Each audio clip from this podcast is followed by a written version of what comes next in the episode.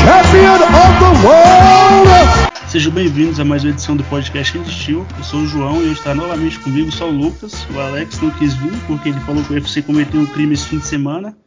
Um card de luta de peso pesado, mas o Lucas, por incrível que pareça, apareceu, hein? Para comentar Fight Night. Mas já sei onde está a pegadinha aí. Próximo fim de semana tem um evento numerado, né, Lucas? Tá ansioso por esse evento, né? Ou não? Ah, rapaz, eu tô ansioso aí. As duas lutas aí principais aí, a principal e a co-principal, estão aí soltando faísca. O pessoal tá achando aí que, que o trash talk do Borrachinha vai arrasar, que ele vai matar o Adesanya, mas vamos deixar isso para preview mesmo, né? Se bem que a galera já deu decepcionada depois do depois da, do vídeo que foi divulgado pelo Valide, que os dois se encontram, o, Adesanya fala que o Borrachinha tá muito forte, tem que ser magro que nem ele, tapinha no ombro. Aí assim não colabora, né? Se o americano tem a novela de testosterona que é o WWE, por que o brasileiro não pode ter o UFC? Um enredo, história, roteiro e tudo. Mas enfim, vamos para esse evento agora. Woodley versus Kobe, Kobe versus Woodley.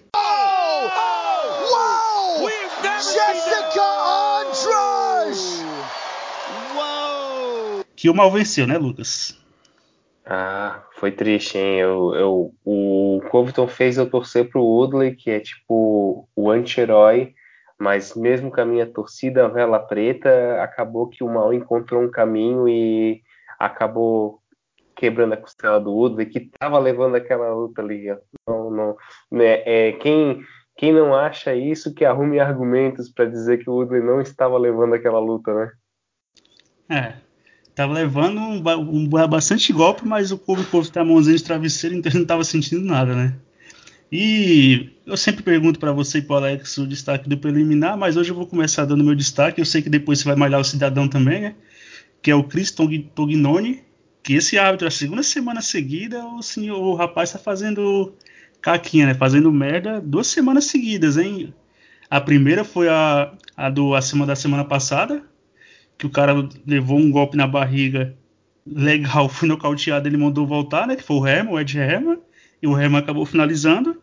E essa agora, a, a Sara Alpar foi nocauteada com uma joelhada legal. Ele parou a luta, achei que tinha acabado, que a, que a Rose Clark tinha vencido, mas não. Ele fez, foi ver se tinha cortado muito, fez a Sara a Sara voltar para apanhar, né? E foi praticamente o que tinha acontecido com a Pedrita contra a Yamazaki, né?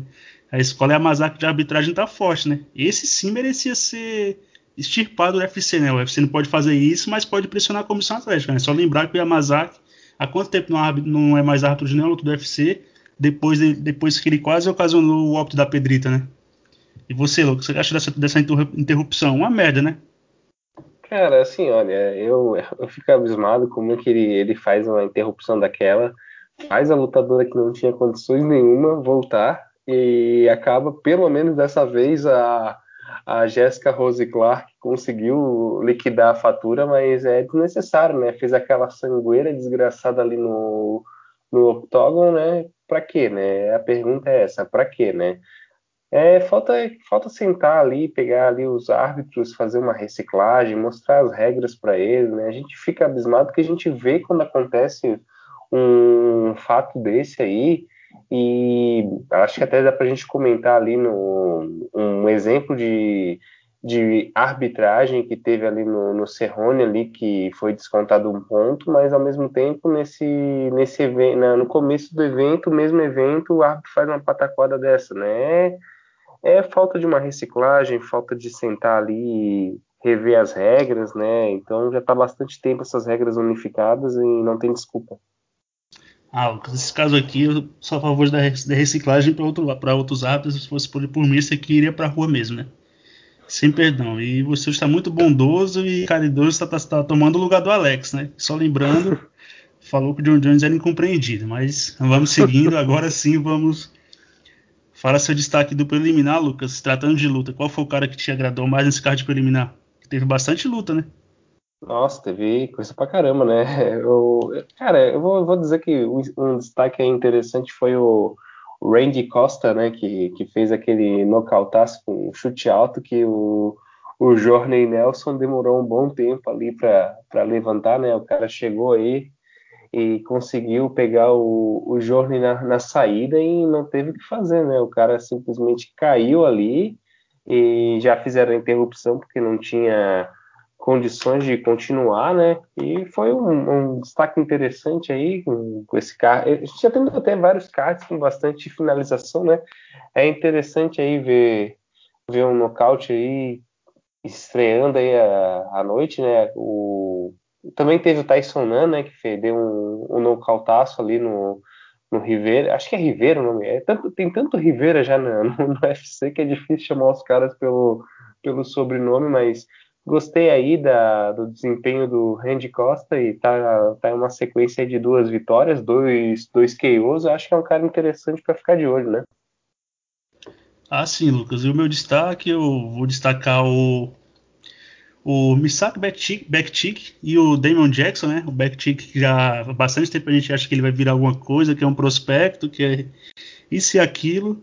Eu não vou falar que ele teve o QI, o, o menor QI desse card, porque depois a gente vai, vai, lembrar, algum, vai lembrar algum lutador que, que superou ele muito, né? Mas no primeiro round ele foi ameaçado algumas vezes com, com finalização, né? De ser finalizado, conseguiu escapar e estava de certa forma amassando o Damon Jackson, mas no fim acabou sendo finalizado, né? E o Jackson teve perto dessa finalização algumas vezes e provou mesmo que o Backtick não, não, era o prospecto que achavam que ia virar, até mesmo achei que ele chegaria um pouco mais longe, chegaria a ser ranqueado, mas pelo jeito parou pelo caminho, né? Ficou por aí mesmo, né? E o Damian Jackson tinha, já foi do UFC, saiu, foi para a PFL, agora voltou e levou um atraso nos rounds iniciais, mas conseguiu sair com a vitória, né? E agora a gente vai pro card principal, Lucas, é a primeira luta Kevin Holland e Darwin Stewart. Tem algo a pontuar sobre essa luta, Lucas? Ou passa já pro filé mignon do card? Hum, merecia o Stewart a vitória, mas não acho muito injusta a do vitória aí do Kevin Holland. É, quando eu vi, quando eu vi a, a luta a primeira vez, eu dei a pontuação pro Stewart. Eu não, geralmente não gosto de rever a luta porque fica mais fácil para pontuar. Eu gosto de ter aquilo fresco na minha cabeça e para e pontuar e achar que ele venceu assim, né? Mas eu acho que dava, dava para dar vitória pro Stewart mesmo mas também não foi um gafo o Kevin Holland perder, né? Porque para mim ele ganhou o primeiro, mas claro, o segundo foi parelho, mas depois Stuart, e o, e o último não teve nem contestação, né? O Darren Stuart venceu, venceu claramente, né? Agora na próxima luta a gente tem a Mackenzie Dern versus a Randa Marcos, né? A Randa Marcos que tudo que ela não poderia fazer com a Mackenzie era se embolar no chão, mas a Mackenzie vai, dá um chute, escorrega, e o que a Randa Marcos olha e fala? Ah, vou entrar na guarda dela para bater, vou amarrar ela aí. Eu sou o wrestling, tá pensando o quê? Vou amassar ela, vou amarrar.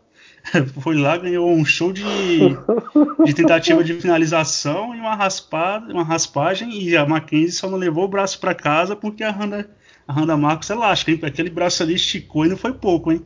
E o pior é que ela não, não tava fazendo nem cara de dor, né? E a Mackenzie é uma daquelas poucas que no MMA agora praticamente proibitiva, né? A não ser que seja no caso da Mackenzie, que ela é perigosa tanto, tanto, tanto, tanto por baixo, tanto por cima. E, e a Hannah Marcos pagou para ver e acabou sendo finalizada, né? Lembrou a Hannah Cyphers também, que foi fazer Golden Power com a Mackenzie, né? Outra querida, né, Lucas? Como é que é que eu posso falar? A saudosa Hannah Cyphers, né? E a, para apontar um pouco sobre a Mackenzie, que na época, antes ela ter a filha, ela vivia saindo de academia, teve uma academia até que não quis que ela treinasse lá porque ela não se dedicava e não poderia levar o nome da academia, acabou saindo e depois que ela teve a filha, eu achei meio que ela deixar, ia levar a carreira como estava levando antes, mas o que se mostrou foi que a Mackenzie chegou na melhor forma dela e e mudou de campo, né? acabou tendo uma desavença ela, o marido dela e o antigo técnico dela, treinador dela, e tá treinando agora com o Jason Parillo, que criou o box do BJ Penn e do Michael Bisping, entre outros. Né? Então, ela tem tudo para melhorar na trocação, mas se eu fosse ela, quem, quem sou eu, né, para falar isso? Mas se fosse a Mackenzie, não deixaria a trocação de lado, mas investiria, investiria mais no jogo de queda, implementaria um wrestling nessa, nesse jogo dela, porque né, sempre que as, que as meninas vão oferecer a queda a ela e vão tentar fazer tentar entrar na guarda dela para fazer um grau de empalde ativo, né?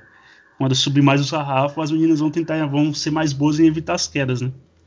E se ela focar nessa de trocação, trocação, trocação não é o ponto forte dela. E para ela colocar o ponto forte dela em prática, tem que ter o wrestling para derrubar, né?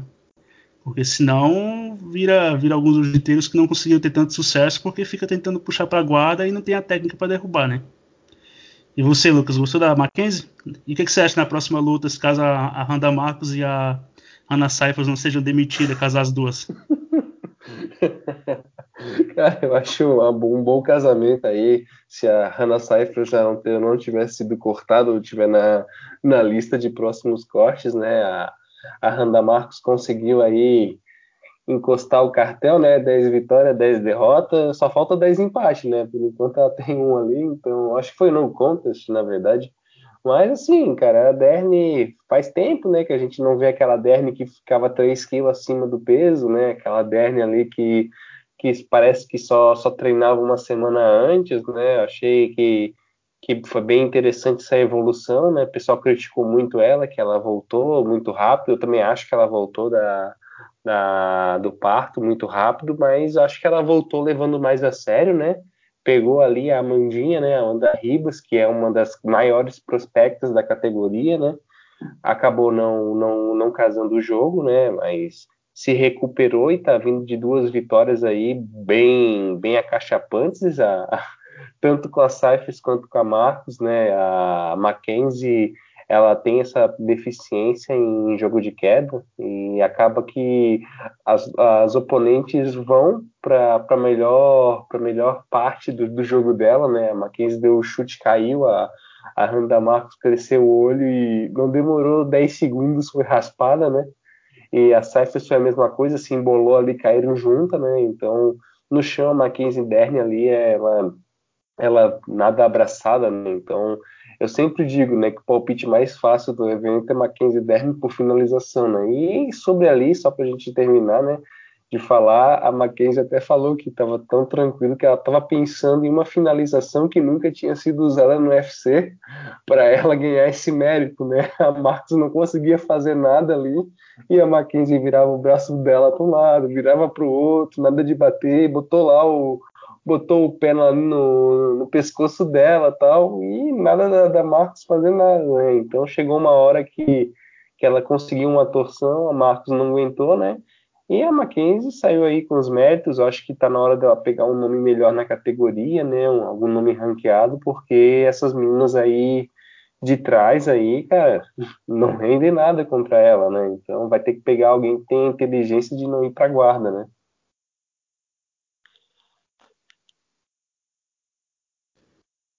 Ah, isso mesmo, Lucas. E se for de pegar, subir um pouco o sarrafo, né? Pegar umas meninas mais mais gabaritadas, né? E a, pra, só para lembrar que a Randa Marcos não era ranqueada, né? Era mais uma luta para dar uma moral maior para Mackenzie. A Mackenzie agora tá em décimo, é a 15 quinta do ranking, né? Agora vai ter que dar um passo à frente e não, não tem para onde correr, né? Tem que dar o, pra, o próximo passo e, e tentar alçar voos maiores na categoria, né? E ali vão ser, vai ser poucas meninas. Eu acho que ela ameaça, acho não, tenho quase certeza que ela, ameaça, que ela ameaça até a, até a campeã, caso ela queira rolar no chão com a Mackenzie, né? E não é uma boa ideia nessa categoria fazerem isso, né? E, e certeza que serão poucas as meninas depois daqui, daqui em diante que vão que vão pensar em fazer isso contra a Mackenzie, né? Que ela cair e a pessoa entra na guarda, né? Só uma olhando alta aqui, a, Gadelha, a luta da Gadelha caiu, né? A Gadelha aparentemente está livre, a luta não foi remarcada. Quem sabe não põe uma Gadelha e uma Dani se quiser acelerar as coisas com ela. Ou se não, uma Tessia Torres aí ou Angela Hill, né? A Vina Jandiroba eu acho que é um bom valor também para a categoria. Eu não casaria agora com a Mackenzie, né? Que é, é perigoso a Mackenzie se, se embolar com ela, porque a Jandiroba também é muito habilidosa, né? No chão. Mas aí, Luquinha, sinto te decepcionar. Acho que a Jandiroba não vê a cor. É, é tem isso, né? Disparidade. Na mesma né? época, é que falaram que o Olenik tinha chance de finalizar o Verdun. Eu falei, sem finalizar o Verdun, a faixa preta de jiu-jitsu do Verdun tem que ser caçada e tomada dele, né? E a gente viu quando foi pro chão que aconteceu. Mas agora, Lucas, eu vou conversar com você, vou começar com, por você aqui, ó. Johnny Walker versus Span, porque você é um cara mais habilidoso com as palavras, mais compreensivo. Descreva para mim a, a, atuação de Span. Não dá mais para chamar de prospecto o rapaz na categoria, né? Ou dá ainda? Não, ele, ele é prospecto a, a Anthony Smith, eh, Anthony Johnson e, e os demais amiguinhos chamados Volkov de, de Game Plan, né? O o cara que, que consegue tentar roubar o posto, né? E consegue entregar uma luta ganha, onde mais dois ou três golpes ali era o suficiente. Um cara que conseguiu mapear ali e pegar todos os momentos que o Walker se aproximou com o cruzado, querer entrar na em jogo de queda com um cara que tá tonto, um cara que é maior do que ele, claramente mais forte que ele, e conseguir deixar ali a cabeça exposta, é merece, acho que é um prospecto ali para o chapéu de burro do MMA, né? Desculpa palavreado, ainda mais ele que mora longe, eu posso falar à vontade que não é igual o Sakai que pode descobrir onde é que eu moro, né? Mas o, o Spam, cara, olha, eu acredito que depois dessa aí ele, ele tem que ali pegar. Ô, um... ô, Lucas, só uma coisa. Se fosse você, não contava com isso, não, porque pode ser que o Sakai passe seu endereço para ele, tá? Já tá sabendo, Sakai. É. Mas é, só pontuando aí sobre essa luta aí, o Johnny Walker novamente mostra que, que é tipo um atacante, né? Tem ali um, um poder de nocaute muito forte, ele tem uma, umas mãos muito pesadas, uma movimentação ali ofensiva muito boa, porém é um cara que não tem a mínima noção de distância dos oponentes, né? Então, no primeiro encontro ali, o, o Spam, um pouco mais, o encontro mais franco ali, ele, ele conseguiu dar um chute baixo no Spam, já tomou o primeiro cruzado, já catou um cavaco, caiu no chão, depois conseguiu se entrar em confronto de novo. O Johnny Walker acho que deu mais um, deu um direto ali no spam e, e o spam deu, um, deu outro cruzado de novo. O Johnny Walker catou mais um cavaco, caiu no chão de novo. E deu no que deu, né? O Spam fez aquele gameplay excelente. Eu acredito que ele tava tonto, não tem uma desculpa melhor. Tô falando do Spam, né? Porque quando, quando está tonto, entra no automático, acredito que o automático dele era, ah, vou derrubar o Johnny Walker aí, e deu no que deu, né? E agora vamos ter que aguentar aí o Johnny Walker querendo que aumente o hype dele, coisa que não vai aumentar, porque depois dessa vitória aí, esse copo bem vazio para ele, eu acho que tem que sentar, ver os fundamentos aí novamente, porque não vai ser todo dia que ele vai encontrar um spam né, na vida, né? Se bem que a categoria ajuda, né? Lucas, Lucas, sinto te decepcionar, mas pelo que eu vi da entrevista pós-luta do Johnny Walker, que ele falou que escorregou e que já corrigiu os erros dele, isso não vai acontecer, né? E vamos pro Spam, né, que, tá, que tá, tá fazendo repensar em parar de chamar o Volkov de burro, né? Porque se o para quem não sabe, o apelido do Ryan Span é o Super-Homem, né? Se do Super-Homem dos quadrinhos da DC, o ponto fraco dele é a Kryptonita, o do Ryan Span é o QI, né? Porque o que ele fez ali só demonstra que o QI de luta ali estava bem longe, né? Porque o ele, ele deu dois knockdowns, dois knockdowns no Johnny Walker, né? Ali era para ligar o senso de urgência, né? Aquele instinto assassino, farejar sangue e ir para cima para finalizar a luta, né? Mas não, o cara dá dois knockdowns e o que, que ele pensa? Vou entrar em queda. Não, beleza, esse é o ponto, na, é o ponto fraco do Walker, mas estava com um cara já rendido, deu dois knockdowns, né? E ele tentou uma vez uma queda, conseguiu sair, o John Walker conseguiu sair, ele tentou a segunda após o segundo knockdown, aí foi aí que ele foi nocauteado, né? E, e, e você falou do, do Johnny Walker, Lucas, eu acho que ah, o Johnny Walker tá bem próximo do teto, do teto dele, hein? Porque ele já ganhou no Mystic Circle 9, mas treina, treina com ele, né? Que é o décimo o Nikita Krylov, que é o nono, e o Anthony Smith, apesar de eu ter todas as minhas ressalvas com ele, eu acho que se o Johnny Walker der essas, essas brechas pro Smith, ele não passa, e o Osdemir também é um cara que foi nocauteado pelo Prochaska, mas é um bom striker e há, poucos, há pouco tempo venceu o outro que está em quinto lugar, que é o Rakit, né? Eu acho que pegou do, do até o Misha, do Misha 9 que tá treinando com ele, que é o décimo, do nono para cima, esse mole que o se o Johnny Walker der, der com esses caras, os caras vão capitalizar em cima e não vão deixar ele ter essa reviravolta, não. É porque ali era pro, pro Spen ficar de pé e tentar, tentar encaixar a mão que era pra. Que era pra, pra matar o Johnny Walker já, né? Pra encerrar a luta. E o Walker, que nem eu tinha comentado antes, vai ficar. Me parece, no momento, se ele der um salto de evolução daqueles grandes que muda a carreira a lá Rafael dos Anjos, vai ficar aquele cara que mata ou morre, né? Quando ele começou a luta, ele começou indo pra cima com tudo. Ele acertou um direto no Spen e um, um low kick que o Spen sentiu, Só que aí o Bisping já entrou em queda, né? Aí vai entrar, vai virar aquele cara que é lá Vitor Belfort, né? Ou mata ou morre. Não existe cozinhar luta, medir distância, ter meio termo, né? Ou nocauteia ou é nocauteado. E que nem eu falo sempre, é praticamente proibitivo Johnny Walker ter 2 metros e 6 de envergadura, uma das maiores da categoria. A, a envergadura inclusive, é maior do que os dois que vão disputar o cinturão do meio pesado. E, e não conseguiu utilizar, né? Ele foi daquele chute frontal, meio displicente, e acabou sendo apanhado, né? E ele não tem aquele jogo de perna, o cara não mexe a cintura, não mexe a cabeça, ele vai para cima, socando e, e aí e uma hora ou outra ele, ele vai cair, né? E igual o John Jones, que é sempre um querido, né, Lucas, também, que colocou no, no Twitter que parecia briga de bêbado, né? Briga de bar. E ele não deixou de mentir, né? Que a luta foi bem estranha mesmo, uma coisa de louco. É, foi emo pelo menos emocionante, é. né? O Johnny Walker perdendo ganho, ele, é, a luta é emocionante, né? Contra o coreano. Esse mérito. O coreano só ficou dançando depois da luta, tirando barato com ele, né? A mais, a mais morna dele foi contra o Krylov, né? Mas, enfim, é, tem que ligar o sinal de alerta do Johnny Walker, né? O que eu acho que ele não vai fazer, né? Que pra ele tá tudo bem, né? Agora, na próxima luta, teve o Kanzat Shimaev e o Michat. O Shimaev, que se pediu Dana White em casamento hoje, ele, ele casa amanhã, né? Porque o Dana White tá encantado e devido às, devido às, às guardadas proporções é pra estar mesmo, né? Shimaev, o, o Michat entrou mais preocupado com a queda do que com as mãos, e o Shimaev encurralou ele e acertou um golpe limpo, seco, e o Michat caiu já morto, né? E o Michat também parece que o Shimaev entrou na cabeça dele, né? Na, durante a pesagem, nas coletivas, ele falou que a faixa preta dele não era nada, que ele era fraco, que ele foi finalizado pelo faixa marrom, que é o Jack Emerson, né? Então, parece que o, Shimaev, o Michat entrou meio que borrado, se preocupando muito com a queda, né? Que o Shimaev falou que ia dominar ele. E depois que o Shimaev estreou na Ilha da Luta, eu fui ver as lutas dele, né? Que eu fiquei meio impressionado, fui ver as lutas dele. Uma, a última luta que eu, uma luta que eu vi que ele não tinha amassado o cara nem finalizado nem nocauteado no Golden Pound foi outro cara que era do wrestling, de Sambo, que ele nocauteou em pé, né? Um nocaute brutal, meio parecido com esse, com um golpe só.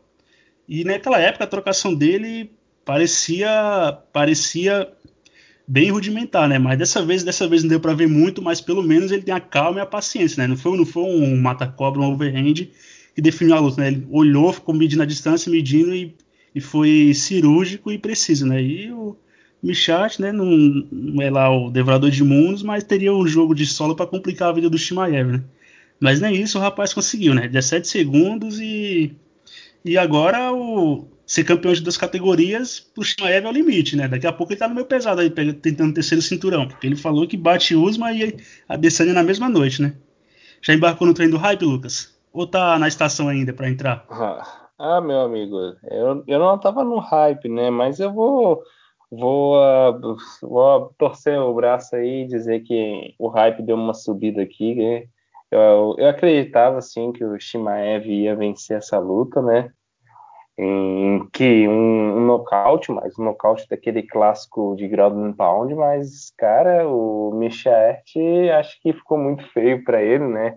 Ficou falando ali que o Shimaev não ia ter condições de, de, de, enfrentar o Demian Maia no mês que vem, mas ficou claro que o Shimaev poderia ter enfrentado o Demian Maia em seguida, já entrar, saiu o Michaete e entrava o Demian Maia, porque foi assim, foi, foi um nível ali de o nível de precisão do Shimaev foi incrível, né? Um golpe e uma queda, né? Não estou dizendo que é uma mão mais pesada ou, ou o melhor striker que, que existe, mas realmente o jogo dele entrou na cabeça ali do, do, do e o cara estava todo, todo preocupado, dava de ver ali que ele estava mais preocupado em não perder do que ganhar, né?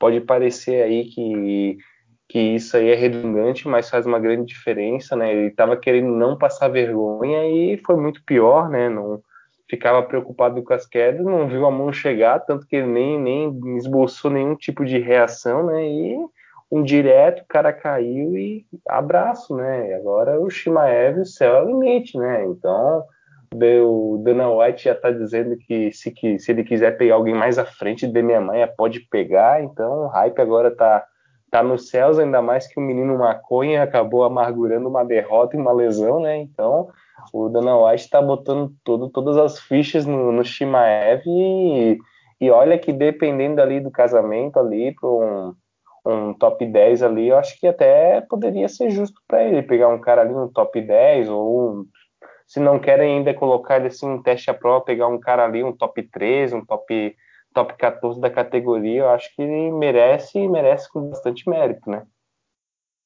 Ah, sim, Lucas. E o Shimaev aí tá, vai tá virando estrela, né? Porque o cara ele, ele fala com o público lá do da uma parte da Rússia ali da do Cáucaso, do Cáucaso ali, que é os países ali a Chechênia, da questão, e o cara é muçulmano, né? tem tem um Oriente Médio inteiro de possibilidades para ele, como é pro Khabib, né? E esse cara aí não precisa nem vender nos Estados Unidos, né? Vendendo naquela região lá tá mais do que bom, né? Vídeo Khabib, que virou estrela no mundo árabe. E o Shimaev pode seguir esse mesmo caminho, né? E o você falou que ele o Michat falou que ele não conseguiria lutar com Demian. Maluco, do jeito que o Shimaev bateu ele, dava para fazer mais, dava para fazer isso mais cinco vezes durante a noite, né? No intervalo de 10 minutos, né?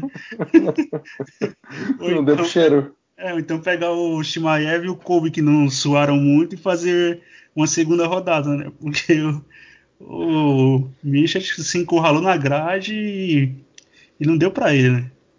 Mas enfim, vamos acompanhar o Shimaev, né? E caso ele perca, mais do que normal, mas o cara vem mostrando uma frieza, uma habilidade muito grande para a quantidade de luta que ele tem, né? Que o Shimaev não é aquele cara que é malandro de octógono, que já tem bastante tempo, sabe as malandragens, os atalhos do octógono, né? Como fazer, como cozinhar a luta, fazer alguma coisa do tipo, né? Mas enfim, vamos para a próxima luta. Nico Price versus Donald Cerrone, né? E o, o Cerrone agora é a, é a, prova mais viva que o tempo é cruel, implacável e inevitável, né? Fazia muito tempo que o Cerrone não pegava um cara desranqueado e pegou agora e no primeiro round eu achei que ele ia se sucumbir, né? O Nico Price sentou pressionando ele, acertando tudo que jogava nele. E o Cerrone meio que ficou acurralado, né? O Cerrone não gosta de ser pressionado. Mas mesmo assim ele, ele conseguiu sobreviver, mas eu acho que sobreviveu mais que o Nico Price deu uma queda no ritmo e no gás e não conseguiu pressionar ele mais, né? E o Cerrone, geralmente ele passava da tempestade inicial contra adversários que não tinham tanto holofote ou que paravam de pressionar ele, ele conseguia dar conta dos caras, né? E dessa vez agora o que deu para ver do Serrone foi que ele tá, tá lento, né? Ele chegou à idade e o tempo de resposta do Serrone é tá, tá deteriorado, não tem mais aquele tempo de resposta, né? Tanto é que o Nico Price deixava umas brechas para ele contra-golpear e ele não conseguia contra-golpear, né? E sempre e o ponto forte dele que é o chute, sempre chegava depois que o Price subia a guarda, né? E se fosse nos tempos áureos do Serrone, dois, três anos atrás, eu creio que ele teria dado conta do do Nico Price, né? E outra coisa que fazia o jogo do Cerrone mais brilhante ainda era, era a facilidade e a fluidez que ele conseguia fazer os combos, né? Só ver aquela luta dele contra o, o Alexander Hernandes, aquele combo que ele vai no, no Hernandes, que ele vai na cabeça, no corpo e um chute alto. Mesma coisa com o Matt Brown e ele não consegue mais, né? Ele falou que só volta a lutar ano que vem, mas o Dana White falou que que ele que ele tem que, tem que repensar, parar de talvez se aposentar, repensar a carreira. E dessa vez eu concordo, concordo com o Tio Dan, hein? Não seria nada mal, já apesar de já terem lutado Rob Lawler e Donald Cerrone, fazer uma luta para os dois se despedir do esporte e fechar com chave de ouro, né? Caso o Cerrone não queira, vai ter que fazer aquele circuito lá sendo aposentado, né? Pegar caras compatíveis, até o Massaranduba, um cara mais compatível que ele, né? com, com ele, o Diego Sanches, um cara assim ou outro, porque se insistir na carreira e pegar os garotões aí, né? E o Nico Price não é, nem, é nada de outro mundo, né? Vai servir de escada, né? Porque se o Cerrone insiste em colocar e colocam ele contra um, um Geoff Neal, Neil Magny, o Vicente Luke, esses caras vão, pelo que a gente viu, vão passar o carro do, pelo Cerrone, né? Ainda mais os caras que são da trocação, aí é dano desnecessário. Nessa altura do campeonato, o Cerrone vai fazer 20, vai fazer 38 anos, né? E é um cara que sempre foi assíduo, sempre gostou de lutar e tá na hora de repensar a carreira, né? Somando kickbox, é, uma luta de boxe, é o cartão do MMA é mais de 50 lutas e dano é o que não falta na carreira do Cerrone, né? E você, Lucas, vai aposentar o Cerrone também? Dessa vez eu tendo a concordar com você, tá? Cara, eu, antes de eu pontuar eu, sobre a minha opinião aí sobre, sobre essa possível fim de, de carreira de Cerrone, eu tenho que levar em consideração que que que tem naquele olho do Cerrone? Parece que tem um imã. Que caraca, mano. Toda, toda luta, ou ele lesiona o olho, ou alguém enfia o dedo no olho, ou os dois enfiam o dedo e ele lesiona o olho. É incrível. Não sei o que acontece, se o pessoal quer, quer, quer machucar ele de alguma forma, ou são displicentes mesmo, mas toda a luta tem alguma coisa com o olho do Cerrone, né, cara? Não sei se ele vai virar um Michael Bisping no futuro, porque, olha, é incrível, né? Mas ah, Lucas, só uma coisa, é, hum. é assim, que nem você falou, ele fica toda coçando aquele olho e às vezes só pelo nariz, né? Mas esse Serrone já é antigo. Geralmente ele começa a levar golpes limpos, ele começa a se sentir incomodado, né? Ele, ele demonstra o incômodo, né? Fica visível.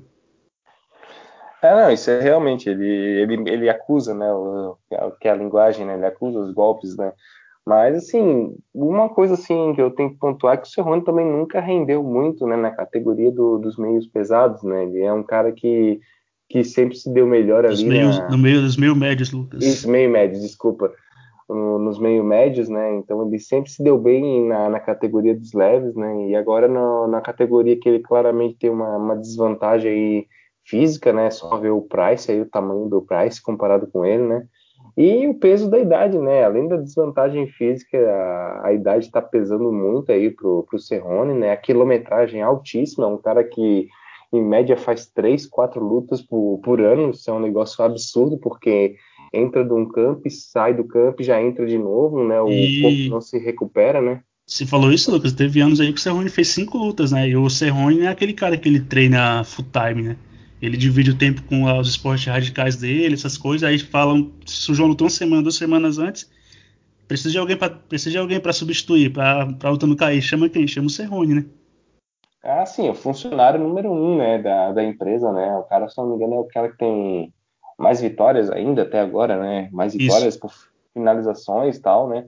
Então, o cara, ele, ele é o funcionário número um, né? Mas é aquilo, né? Eu acredito que o UFC, se quiser, não precisa aposentar ele, mas casa umas lutas mais melhores, assim, pro, pro Cerrone, né? Porque ele é, ele é o tipo de cara que se se aposentar vai sentir aquela coceira para voltar, né? Então é melhor dar uma, umas lutas que sejam compatíveis aí com ele, mas eu concordo contigo. O Cerrone estava muito mais lento aí do que o costuma ser, né? O Price deu aquela pressão, o Cerrone sobreviveu, né? Mas vou, vou pontuar que ele sobreviveu a essa luta porque o gás dele sempre foi bom, né? Então ele tem um bom condicionamento físico, né? Então ele para mim, ele quase tomou um 10 a 8 ali na, no, na primeira, no primeiro round, só não tomou porque o Price diminuiu totalmente o ritmo e o Cerrone começou a dar uma crescida, né?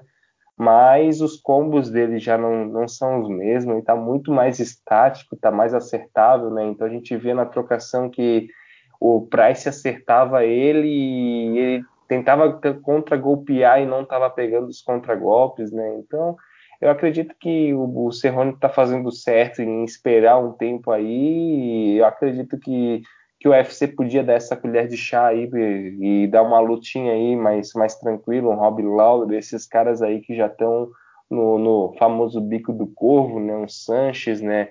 Um cara Até que. mesmo o Demian, né, Lucas? E, é, eu, eu pensei no Demian, né? Mas o tem que ver como é que vai ficar esse embrólio aí do Demian, né? Mas seria justo pro Demian mesmo também, que o Demian vive pedindo um veterano, só bota um moleque novo para ele, né? Então, eu acho que poderiam casar assim lutas interessantes aí para ele, para para ele poder se encaminhar ao final da, da carreira, porque como tu falou, ele tem, é um cara com nome que vai só servir de escada e o que ele mostrou na, nas últimas, vamos, vamos colocar as últimas três lutas aí, se bem que o Anthony Pettis ainda foi razoável, tá mostrando que ele tá, tá na, na, na, decrescente, né? Já faz um bom, um bom tempinho, né?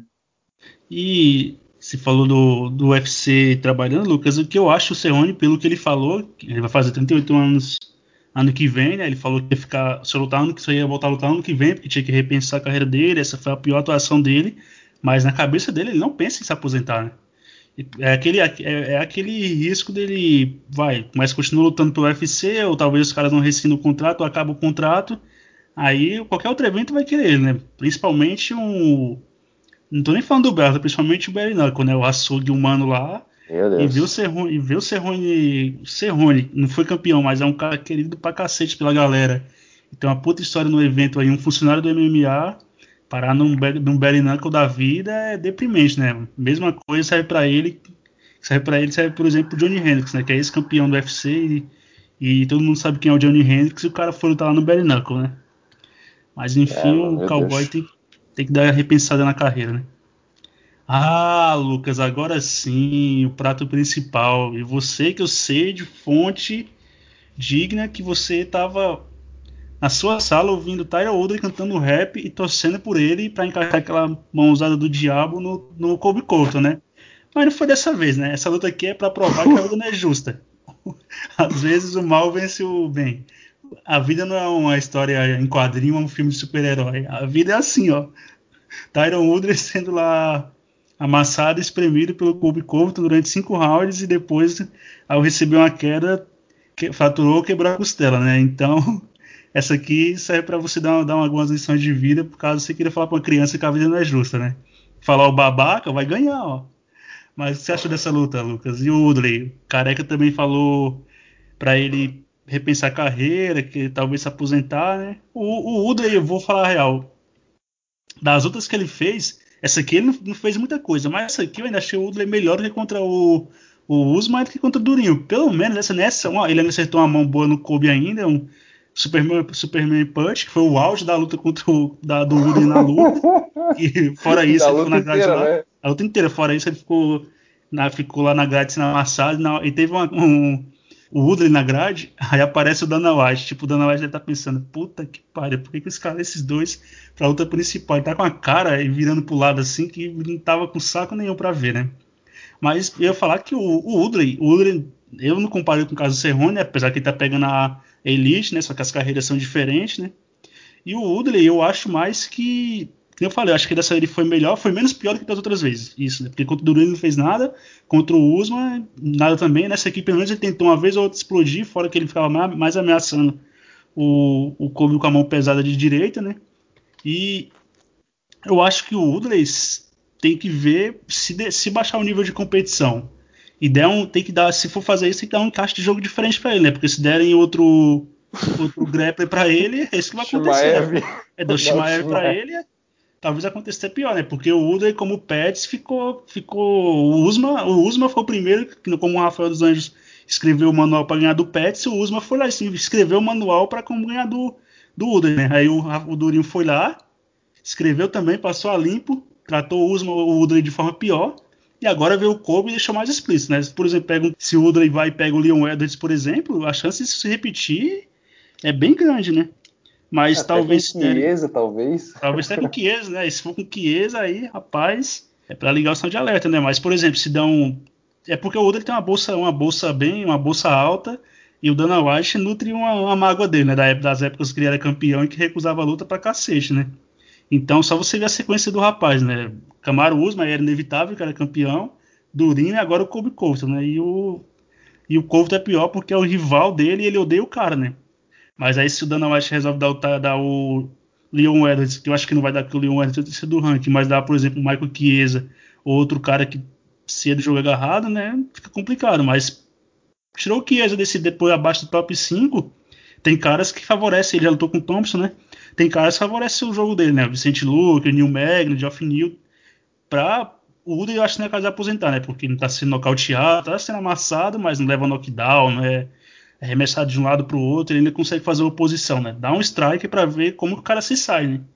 Se bem que eu não sei que o UFC vai querer fazer isso, né? Como eu falei, o Careca deve nutrir um ódio pelo Udley. E se você não se chama Conor McGregor John Jones, a vingança contra do Careca vem depois, né? E poderia dar, poderia dar um cara um strike para ele para ver como ele se sai, como ele lida com isso, né? E mas agora falando do Kobe, você pode não gostar do cara, mas o cara é um puta lutador, né, Lucas?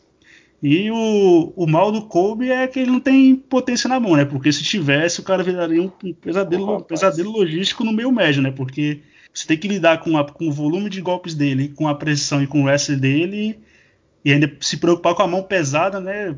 Parece que os caras que lutam contra o Kobe não faz tanta questão de estar levando um golpe no rosto, né? O Rob Lawler mesmo andava para frente de guarda baixa, então a coisa que ele estava menos se preocupando era levar soco do Kobe, né? E você, Lucas? Tá decepcionado, ah. né? Mas quem sabe na próxima.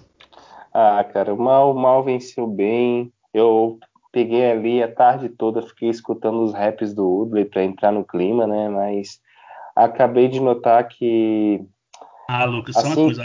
Eu acho que você não escutou muito, não, porque se você tivesse escutado, você torceria pelo Kobe.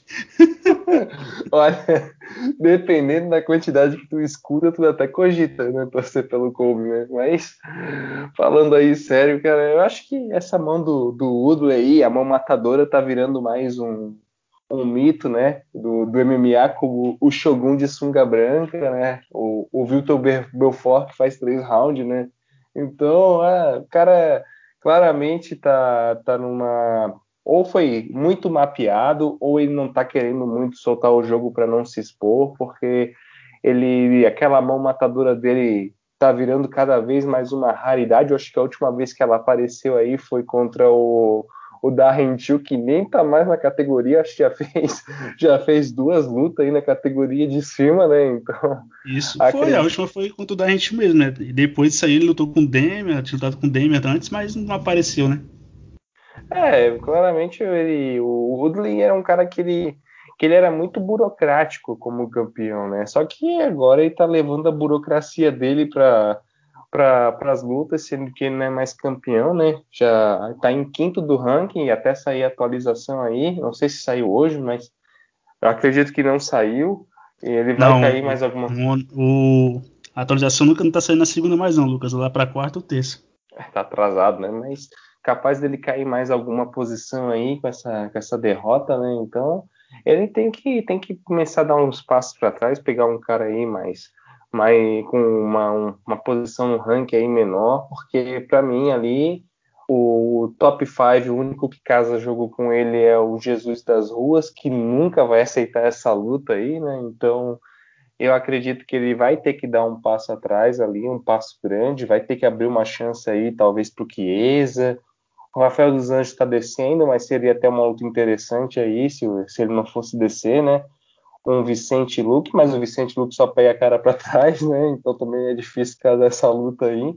Então acredito que ele tem que sentar aí, mas, mas assim, que nem tu falou, ele tá com, tava com desempenho melhor do que as outras duas, né? Que ele não fez nada. Dessa vez ele começou sendo ofensivo, né? Eu tenho uma teoria que a gente até conversou no grupo, que os agiotas do Uli estavam em volta do, do octógono, né? ele não queria chegar próximo, mas depois ali do, no, no, final do primeiro round o Dana White espantou os caras e ele voltou para grade, né? Então não deu muito jogo, né?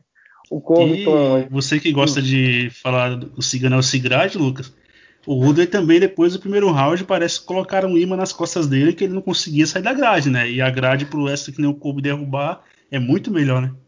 Ah, ele, ele faz campo com o cigano, né? Deve ser para fazer isso com a grade, aí ficar grudado na grade, né?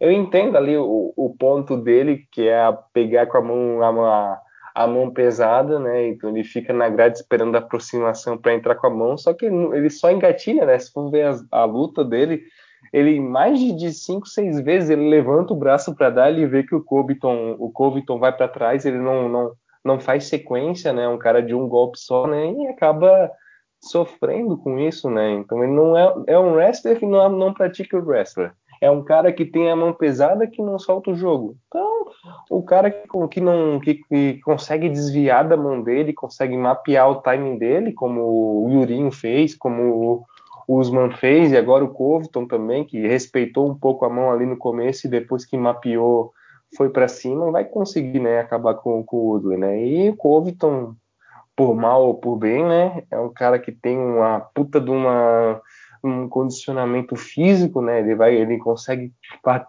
dar, dar 10 socos em, em 5 segundos, em 4 segundos. É um cara que ele vai vai dando um monte de porrada. Pode não ter pressão, porque claramente ninguém fica muito machucado ali com ele. Mas o que importa para ele é o resultado, né? E por mal ou por bem, acabou no cartel um nocaute, né? Porque o, o Woodley pegou ali, tentou encaixar a finalização com bem pouca vontade, né? E ficou mais segurando, que já estava no bico do corvo ali no quinto round, né? E na hora que pressionou, o, o Covington ficou pendurado, e acredito que foi nesse, nessa, nessa volta que ele ficou pendurado que, que lesionou a, a costela. O Woodley deu um berro ali acabou a luta, né? Mas eu deixo o questionamento para vocês, ouvintes, que se a cabeça do Covington fez aquele estrago com as costelas do, do Ulley, imagine o que a cabeça do Lawler ia fazer, né? A do Lawler não conseguia nem respirar mais, né? E como você falou que o, o Dreauro é essa que não derruba, né? É que ele tem aquele, aquela montanha de músculo, né? aquela carcaça, e não pode se expor, né? Só que. E tem a mão pesada, mas não explode, ele ficou mais ameaçando o Kobe do que fazendo algo de fato. Mas eu achei que nessa luta até parecia que ia começar mais, mais mais, mais agressivo, né? Mas o Woodley, ele meio que virou refém na mão esquerda, né? É, como o Pets refém do, do golpe milagroso para salvar ele, como outros caras que são jiu-jitsu que fica refém de puxar para guarda e pro chão, ele só tem a mão, ultimamente tem a mão esquerda, né? A mão direita pesada dele e ele estando na situação que ele tá, ele deveria arriscar mais, né? E foi o que eu achei que ele faria, mas o Woodley ficou segurando, segurando, segurando e já tava no quinto round e não demonstrou nada, né? E acabou, e acabou sendo um nocaute técnico, né? Mas o Kobe parecia que tinha surrado o Woodley conseguido um nocaute de fato, né? Mas o Woodley agora é que nem eu falei, vai ter que dar alguns passos atrás. E se o UFC não quiser tiver boa vontade com ele, né? Talvez não tenha. E tem que dar um cara que o jogo se case mais para ele, né? Dar um strike para ver se ele se vira, né? Aí se o Woodley, mesmo sendo tendo aquela carcaça toda, aquela massa toda, se ele pegar um strike e ficar defendendo, dependendo só da mão direita dele, aí é pegar o boné e sair fora, né, campeão? Aí não dá pra. Aí também você não colabora, né? Mas. E agora o Kobe. Ele que quer lutar com o Usman, mas o Usman praticamente está casado com o Durin, né? Assinou o contrato, mas vai ser em dezembro. Então, para mim, o Kobe deveria pegar o Leon Edwards para ver quem seria o próximo desafiante. Aí sim seria uma luta interessante e divertida, né? Divertida eu tô exagerando um pouco aqui, né? Porque talvez a gente veja um, um show de grade, né? E, e o Leon Edwards tá meio, tá meio que esquecido, né? É, todo mundo passando ele e, e é bom ele começar a casar uma luta, né? Ele tá preso na Inglaterra. Agora dá pra ele dar a luta, né? Ele não abre o olho não, porque ele vai ficar para trás. Hein? Daqui a pouco o Masvidal vai, bate o Nate Diaz e ganha o title shot, aí já viu, né? Aparece um Chiesa daqui a pouco, é. do Woodley passa na frente. Passa na frente, que o Woodley é, o Woodley é o número 5, né? E Jorginho, se quiser, Jorginho depois de vender um, um milhão de pay-per-view, né, contribui bastante para isso. Se quiser lutar pelo cinturão com uso amanhã, te dando a casa na hora. Não tem, o Dana White não tem pudor nenhum de fazer isso, né? Então é bom o Edwards se coçar e o Kobe é o segundo ranking, né? Aí desse duelo aí poderia sair o próximo desafiante, né? Mas o Kobe Covington, o cara tem que tirar a persona dele, né? Ele fala que é personagem, já falou, mas sendo ou não, é detestável e desprezível, né? E e o cara é um puta atleta, né? Que nem eu falei, se tivesse a mão pesada, talvez tivesse saído com a vitória contra o, o Usman, né? Mas fazer o quê? Queixo e mão pesada, ou você nasce com ela, ou então. Ou então não tem, né? Porque não tem como adquirir mão pesada, né? Queixo tem como você esconder ainda. Agora, a mão pesada é só se ele entrar pra lutar com um soco inglês. E isso não pode, é contra as regras. Mas depois Olha dessa. Que, que o Corvo entra, hein? Ah, o Corvo, né? Eu esqueci que era a pessoa, né? Então é bem capaz que isso aconteça, né? Agora, passado a limpo o Fight Night Kobe vs Woodley, a gente vai pro que fez o Lucas participar dessa gravação hoje comigo, que é o UFC numerado.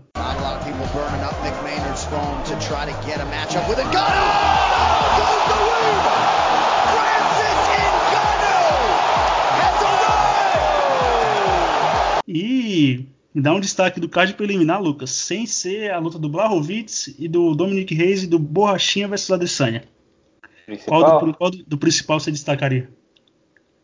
Cara, eu vou, vou destacar aí a, a, uma luta feminina, né, da, da Kathleen Vieira, ex-futura, não sei contender como é que tá a situação dela aí. Por isso, que, que é ruim, por isso que é ruim não combinar, né? Você tirou meu destaque, mas continua, Lucas. não, mas é, não sei como é que tá a situação, se é futuro da divisão, ex-futuro, mas estão né, dando uma luta aí boa aí de, de recuperação aí para Kathleen Vieira. Estão dando a, a pau por toda a obra, né? A Cijarel Banks, que, que é uma luta aí que está muito muito tranquila aí para Vieira voltar ao caminho das vitórias. O UFC tá tá estimando bastante ela, né? Casando uma, uma luta contra Eubanks, que a gente sabe que que tem aquela certa deficiência com, com algumas atletas aí que, que botam pressão, né? Então, vídeo aí, Beth Correia aí e Aspen Lade, né? Então, eu acredito que tá tudo aí para Kathleen sair com, com a vitória e quem sabe aí conseguir uma, uma, um futuro casamento melhor, né? Mas é interessante, interessante. Talvez seja um prêmio para a Sejara, né? Eu acho difícil, né? Porque a Sejara acabou de vencer a, a Júlia Ávila, vai pegar um campo seguido do outro, né? Mas tá tudo aí para Kathleen Vieira ganhar. Ah, sim, Lucas. E falando da Kathleen Vieira e da Cigerio Banks, né? A Kathleen que ela tinha tido uma lesão e ficou bastante tempo sem lutar e voltou contra a Irene Aldana. Aí é aquele mal que eu falo, né? Que é o grappler, o jiu-jiteiro, o wrestler que se apaixona pela trocação, né? Apesar que ela não estava trocando mal contra a Irene Aldana. Achei que ela estava levando uma certa vantagem, levando o round, né? Mas a, a Aldana é, vem, da, vem da escola pugilística mexicana, né? E, e, é boa com as mãos. E a Aldana precisou de uma pequena brecha para nocau nocautear a Kathleen com um cruzado lindíssimo, né? E caso ela tivesse vencido, ter, talvez tivesse tido o title shot, né? E a CGR e o Banks aqui, comparar ela com a Kathleen, aqui é uma luta de recuperação, né? Para a Kathleen voltar para o caminho das vitórias e a uma ou duas rodadas, quem sabe, tá disputando o cinturão, né? Porque a categoria que ela tá, o peso do galo feminino, praticamente não tem. Tem algumas lutadoras, mas é uma categoria rasa, né? Então, por isso que vira e mexe a Holly Holm tá tendo title shot, né? E por falar em Holly Holm, ela vai lutar com a Aldana e se ganhar é o title shot, né? Espero que isso não aconteça. É, quem duvida, porque, né? Porque mês sim, mês não, a Holly Holm tá com title shot, né? Fazer o quê, né? E eu vou destacar desse card preliminar, Lucas. Nada. Que a gente poder, poder destacar, mas senão vai ficar muito longo. Vamos agora para a luta principal, a luta co-principal, que é a disputa do título vago do meu pesado entre Dominic Reis, o número 1 um do ranking, e o Blachowicz, né? Na minha opinião, se fosse por mérito esportivo, quem deve estar disputando cinturão era o Blachowicz e o, e o Glover, né? Porque são os únicos que vêm de vitória. Ah, mas o Dominic foi contestado, foi gafado contra o John Jones, isso e aquilo. Se fosse por essa ótica, falaram que o Marreta também foi, seria Marreta e Dominic Reis, né? Mas, mas é. enfim, é o Dominique Reis, né? E, e agora, Lucas, eu tô, tô, com a impressão que sábado que vem essa categoria vai me lembrar aquele, aquele, aqueles tempos, tempos áureos do meio pesado, aquele UFC mais raiz, né? Que é o campeão mediano. Blachowicz campeão seria legal, legal fazer lembrar o Forrest Griffin, Forrest, Forrest Griffin, que foi campeão do meu pesado, hein? Batendo é uma Perry Jackson. Então. É legal, é legal porque começa a famosa dança das cadeiras do cinturão, né? É, apesar, Lucas, que eu acho que o Dominique Reis vencer essa categoria, vencer, ganhar, essa luta e ganhar o cinturão, eu não acho que ele não vai ser um cara um dominante tão longevo, né? Porque a gente, a gente sabe que quando você vai disposto a trocar e é 93, 93 quilos, caras com mais de 100 quilos, é uma mão para definir tudo, né? Vide essa categoria antes do John Jones, né? Que virava, ficava pulando de uma mão para outra, né? Era Lioto, o Rashad, o Forrest Griffin, o. Rampage, o Shogun, Shogun da época de sunga branca e sem churrasco. Então é uma categoria bem movimentada, né? Mas eu acho que se o Blachowicz consegue ganhar, é o triunfo do mediano, né? Apesar que eu não acho o Reis aquela Coca-Cola toda, mas apesar do Reis ser mais jovem e ser um cara atlético que bate pesado, é, bom, é bem habilidoso na trocação e fez o e fez o que ele fez com o John Jones na luta passada, eu acho ele favorito, mas eu não acho muito, muito não, porque apesar do Blachowicz ser um cara meio paradão, né? Parece que tomou uma sopa de concreto e ele não se, não se movimenta muito, mas ele tem a mão pesada e a, e a base do Blachowicz é a trocação, né? Apesar dele ter um passado no kickbox, é, ele é faixa preta de, de judô e de jiu-jitsu, se eu não me engano. Então, então a, a, a, queda pode ser uma opção para ele, né? E o Blachowicz que melhorou de um tempo para cá, porque antes ele faz, já fez lutas chatíssimas, né? Grudando adversário na, adversário na grade, pressionando na grade, derrubando, ficando por cima, tipo aquele cobertor molhado. Então, é, talvez ele tente replicar isso, né? Mas eu vou dar o favoritismo pro Reis, que é o cara, um garotão, né? Assim, ascensão, um cara jovem, e se mostrou bem competitivo contra o John Jones, né? Ali eu acho que ele não levou porque ele acabou morrendo no gás, né? Era acostumado a fazer cinco rounds. E e acabou e, acabou morrendo no gás e não conseguiu levar, né? Mas eu acho o Blachowicz, o não, o Dominique Reis favorito. E você, Lucas, quem que você acha favorito nessa luta? Cara, o, eu acho que claramente aí o Dominique Reis não é um favoritismo esmagador, só que é aquilo, né? a gente já viu aí, que foi mais umas 5, 6 lutas aí e do Reis, mas ele é um cara que eu acho até engraçado que, que cada luta dele, uma luta é um copo meio cheio, na seguinte é um copo meio vazio, né? Então, se a gente for falar aí a, a o, o, as lutas dele, né? Teve aí lutas aí que, que tem primeiro round de campeão e depois não sei se ele perdeu a urgência. Contra o John Jones também acabou o gás. Acho que também foi contra o Osdemir também que ele que ele acabou o gás. É um cara assim que ele tem ele tem várias fases durante a luta, né? Mas ele mostrou bastante maduro ali, pelo menos no, no, nos três primeiros rounds ali com, com o John Jones e e o Blahovic é um cara bem acertável, né? Eu acredito aí que se eu fosse botar um dinheirinho, talvez aí um, um nocaute aí do, do Reis, que tem um cara, um cara que bate pesado, tem boa, uma boa trocação e um primeiro round devastador, né? Eu apostaria nele, mas eu não duvido do Blahovic fazer esse jogo aí de cobertor molhado, porque o que vale é o cinturão, né? E, e por mais que você não venha segurar muito tempo esse cinturão, o mérito de ser campeão já vai abrir várias portas, né? Então, eu, se eu fosse o Blahovic, faria esse jogo mesmo, não tô nem aí para para se vai vender ou não, né? O John Jones está fazendo, tá fazendo muito jogo burocrático há uns bons anos, ninguém ia estranhar, né? Um campeão burocrático. Mas, para mim, vai dar Reis, é o cara aí que tá pistolaço aí por causa da, da vitória que não levou, né? Mas já faz aí uns belos seis, sete meses aí que aconteceu essa, essa disputa aí de cinturão. E é aquilo, né? Vai, vai talvez eu acredito que independente de ser Reis ou Blahovitz, vai começar a dança das cadeiras, porque o top 5, apesar da categoria ser uma várzea, é um top 5 bem interessante aí, com lutadores aí que, principalmente, tirando o Globo, é principalmente strikers, né? Então vai ser bem interessante essa dança das cadeiras, independente de Dominique Reis ou Blahovitz ser campeão. E acho pontuar que eu só acredito esse, ver esse cinturão em outra cintura no sábado, porque até agora ainda não não estou 100% confiante. Eu sei que o John Jones saiu do ranking e tudo, mas não estou 100% confiante que o John Jones não vai aparecer lá com o cinturão, né? E querendo ali dizer que é o campeão de verdade e tal. É bem a cara do John Jones fazer essas coisas. Né? Ah, você tá achando que o John Jones vai pular e falar, ah, é pegadinha do malandro, sou campeão. Esse, é tantos anos, né? É. O John Jones, ele, ele gosta do, do mise-en-scène do show, né? Que na luta com o Blachowicz nocauteou o Corey Anderson, ele ficou lá batendo no peito, chamando o Blachowicz, né? Se pudesse ter público, eu acho que o John Jones estaria lá, estaria lá para tirar um barato que ele fosse o campeão, né? Independente do Blachowicz ou do Reis, mas principalmente o Reis, né? O Reis andou atacando ele bastante, né? E ele, o Reis até parecia que incomodava ele.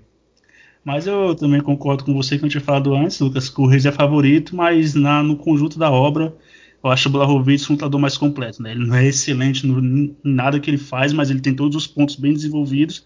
O jogo de solo, a trocação dele, né? um primor mais é boa, então ele tem mais, pode ter mais caminhos para chegar à vitória. Né? Mas eu vou dar o favoritismo pro Rei. Né? E agora na luta principal, é aquela luta que, que se o Borrachinha perde, maluco, é melhor desativar, desativar as redes sociais e, e dar um tempo, porque que vão xingar, não tá no gibi, né? E se ele ganha também, vai ser alçado ao posto de. Será que é, já é melhor né, que. Não, vai ser alçado aquele posto. Será que é melhor que o Anderson Silva? Será? porque está ligado é, como é que tá ligado como é que é brasileiro, né? Ganhou é maravilha, perdeu não é, né? E só uma curiosidade, Lucas, você deu uma brochada quando você viu o vídeo lá do Borrachinha e do Adesanya amiguinhos, ah, o Adesanya batendo no, no, braço do Borrachinha, conversando de boa ou não influenciou em nada?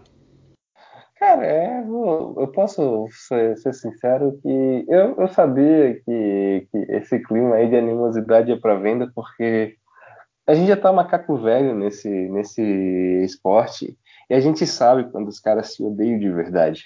Os caras ali, eles não se odeiam de verdade. Dá de ver que quando o Adesanya ganhou o cinturão, eles não estavam naquele clima de animosidade, estavam mais meio que, que se provocando rindo. Ali, umas semanas atrás, eles fizeram uma, uma, uma conversa online, um tirando sarro do outro. Então tá, tá uma rivalidade assim, eu acredito que, que sadia, sabe? Os caras não vão querer se matar, vai ser aquele tipo que, independente da vitória, os caras vão se abraçar, vão se cumprimentar, e eu já esperava isso, porque não tem motivo para eles se odiarem se a gente for realmente buscar aí.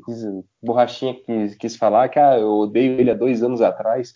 Nunca tiveram motivo, nunca tiveram uma rusga assim frente a frente, foi mais aquelas provocação de, de rede social de dois top contender crescendo, né? Então, eu fico bem feliz, é, tá dando, tá dando para dar umas risadas aí com o trash talk deles, tá engraçado essa, essa, essa rivalidade. E o interessante, o pessoal que está aí nos ouvindo, é que faz bastante tempo que não tem aí um confronto de uma disputa de cinturão onde os dois são invictos, né? Então, o Adesanya é 19-0, né? O Rachinha hum, é 13. Falar. Essa última, se eu não me engano, Lucas, foi o Rashad Evans contra o Lioto. Caralho. Ah, antes, de, antes dessa foi o Lioto que tirou a invencibilidade do Thiago Silva. E depois a última, se eu não me engano, foi, é, eu acho que foi o Lioto. É, ele, ele, era invicto e o Rashad Evans, o Rashad Evans era invicto, né? A invicto foi aquela lá que o Lioto tomou o cinturão do Rashad lá e nocauteou ele lá de forma brutal. Se eu não me engano, foi essa mesmo. Mas pode continuar. É, não, e se for aí, como o João falou, isso aí faz o bem, o quê? Uns 11 anos, né? Faz bastante tempo aí essa disputa aí de invictos e acho que é, um, é interessante aí porque mostra que são dois caras que subiram de maneira diferente no ranking, né? O, o Israel Adesanya foi pegando todo mundo que via pela frente vários confrontos seguidos aí e o Borrachinha foi foi mais atirando no, nos grandes bosses, né? Os caras ali, os mais mais temidos, né? Pegou ali um Hal, que a gente sabe que é mediano, mas é um cara temido pela mão, depois mirou ali no, no Romero, né? Pegou um Hendrix mais para trás também, né? Então fez lutas mais bem pensadas, né? Cara, valide, né? Valide nessa daí, né?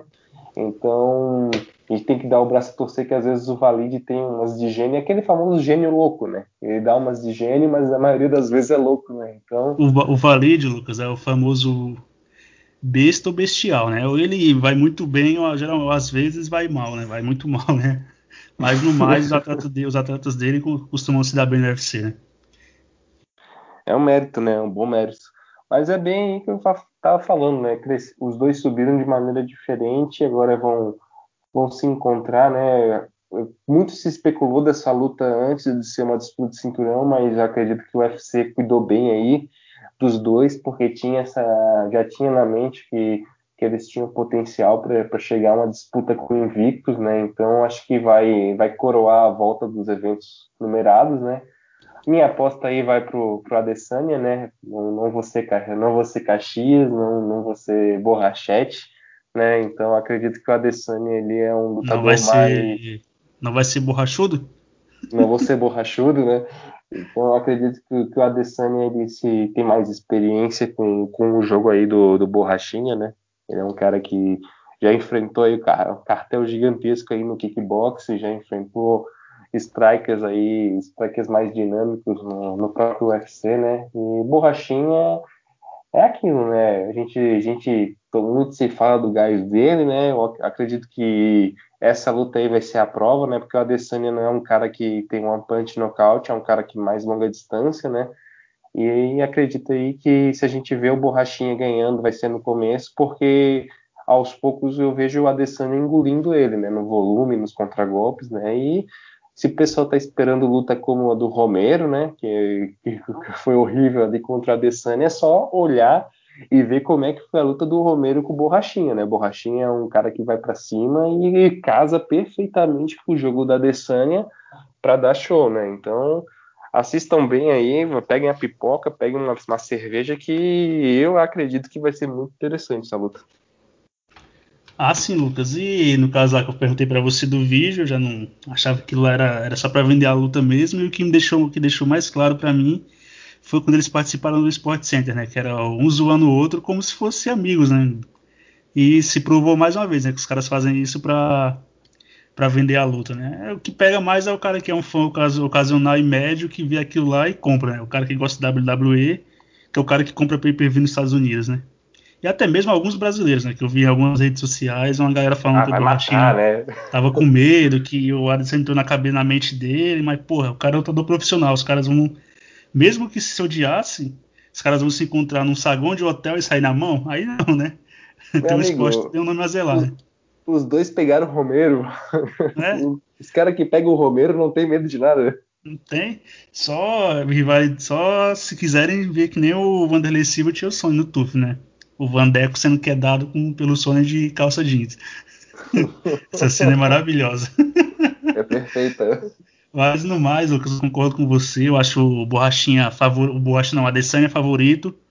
Mas eu vou dar uma colocação aqui. Eu acho que o, Ades, o Borrachinha não não vai entrar querendo quedar, ou eu mesmo acho que se ele fosse entrar querendo quedar, disposto a fazer isso, eu acho que tende a dar ruim para ele. Agora, caso a queda se ofereça para ele, ele veja a oportunidade, aí sim, queda ou tenta para colocar aquela pulga atrás da orelha da, Dessanha, né? Que nem o Gaston fez.